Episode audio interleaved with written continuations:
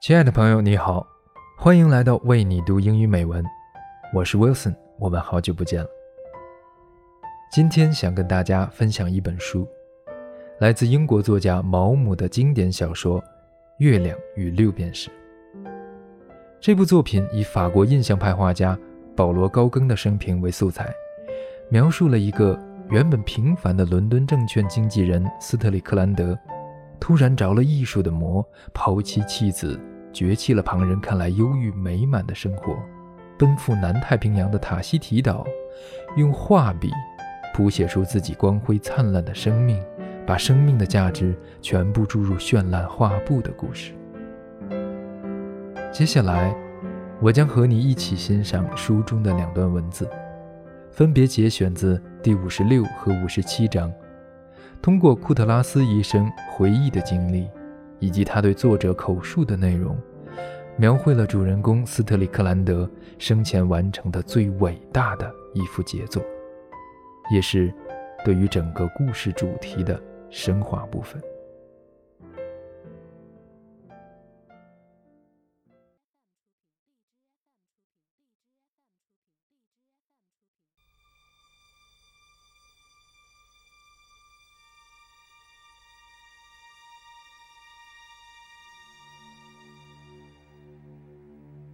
Part One。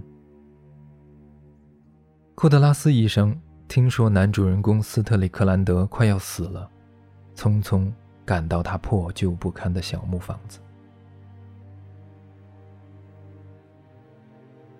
The door was wide open. He called out, but no one answered. He stepped in. He knocked at the door, but again there was no answer. He turned the handle and entered. The stench that assailed him turned him horribly sick. He put his handkerchief to his nose and forced himself to go in. The light was dim, and after the brilliant sunshine for a while, he could see nothing. Then he gave a start. He could not make out where he was.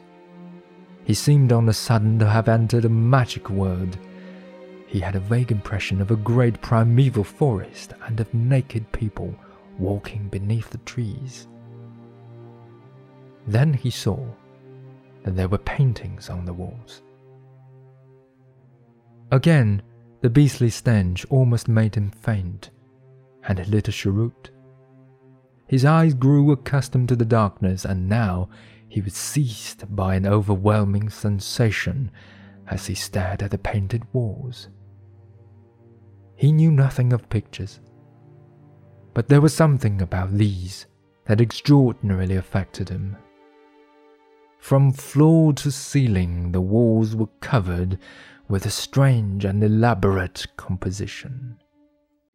It was indescribably wonderful and mysterious. It took his breath away. It filled him with an emotion which he could not understand or analyze. He felt the awe and the delight which a man might feel who watched the beginning of a world.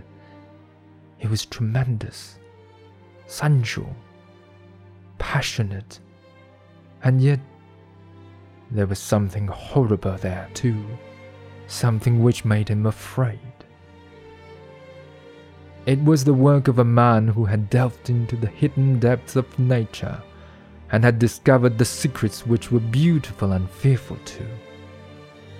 It was the work of a man who knew things which it is unholy for men to know.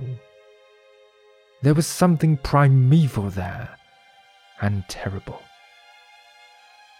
He was not human. It brought to his mind vague recollections of black magic. It was beautiful and obscene.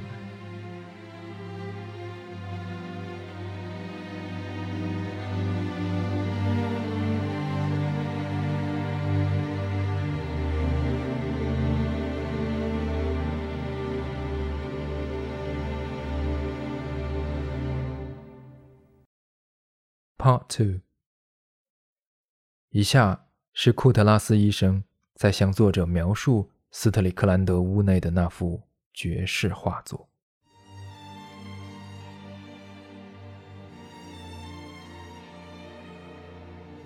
It was strange and fantastic.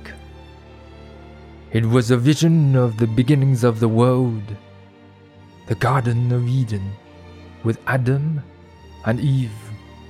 Kasaj, it was a hymn to the beauty of the human form, male and female, and the praise of nature, sublime, indifferent, lovely, and cruel.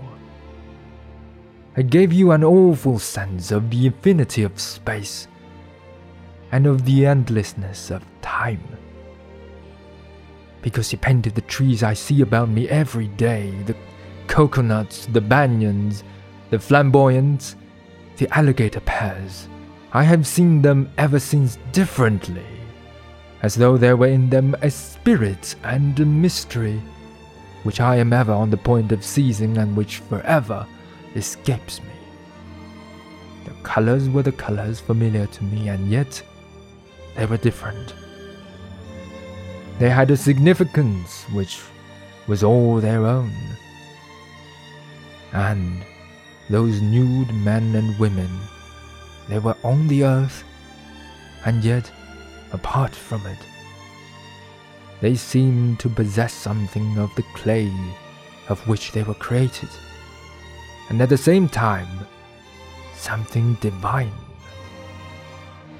You saw man in the nakedness of his primeval instincts, and you were afraid, for you saw yourself.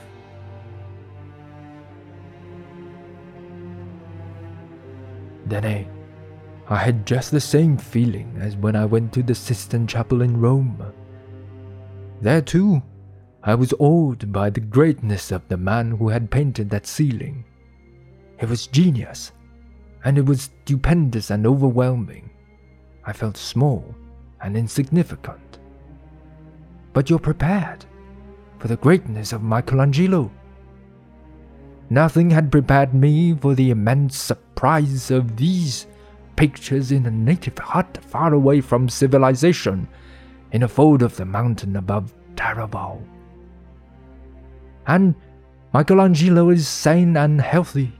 Those great works of his have the calm of the sublime. But here, notwithstanding beauty, was something troubling. I do not know what it was. It made me uneasy. It gave me the impression you get when you are sitting next door to a room that you know is empty, but in which you know not why. You have a dreadful consciousness that, notwithstanding, there is someone. You scold yourself, you know it is only your nerves, and yet, and yet, in a little while it is impossible to resist the terror that seizes you, and you are helpless in the clutch of an unseen horror. Yes, I confess I was not altogether sorry when I heard that those strange masterpieces had been destroyed. I think Strickland knew it was a masterpiece. He had achieved what he wanted. His life was complete. He had made a world and so that was good. Then, in pride and contempt, he destroyed it.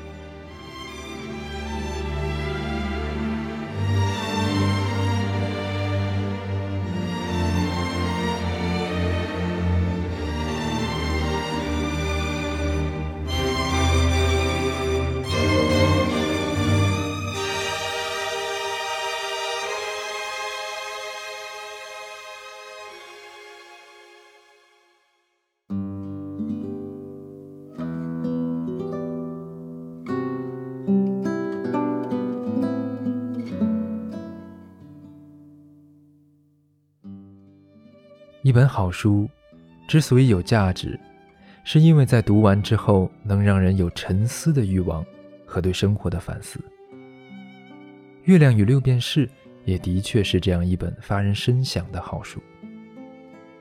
人们喜欢读一本书，大多是因为其中有趣的故事，作者精湛的文笔，最重要的是故事中的主角让人忍不住喜爱。但斯特里克兰德却并非是这样一个讨喜的人，在毛姆犀利的笔下，他是一个无情、自私的男人，可以随意的抛弃共处十七年的妻子和子女，对朋友的善心百般利用，为了自己的目的。毫无道德感。这样一个男人，在初读时简直让人恨得牙痒，读完后又不得不为他的生活态度所折服。有趣的是，如果你认为整本书的终极含义是为了告诫普通人抛弃一切去追求楼台之上的梦想，那又是大错特错了。斯特里克兰德的经历固然可贵。但天才与常人始终无法类比，勇气值得借鉴，结果却并不一定雷同。毛姆在书中还提到过这样一对人：才华超群的亚伯拉罕医生和卡迈克尔医生。前者因为一次旅行放弃前途无量的未来，选择在岛上度过余生；后者则因为前者的离去。终于顺利在医院升职，有了豪宅美妻。两个人在话语中表达的都是真实的幸福感，并非只有抛弃世俗才算是有价值的梦想。对不同的人来说，你有月亮的快乐，我也可以有六便士的幸福。好了。本期的为你读英语美文节目就到这里，感谢你的收听，我是 Wilson，我们下次再见。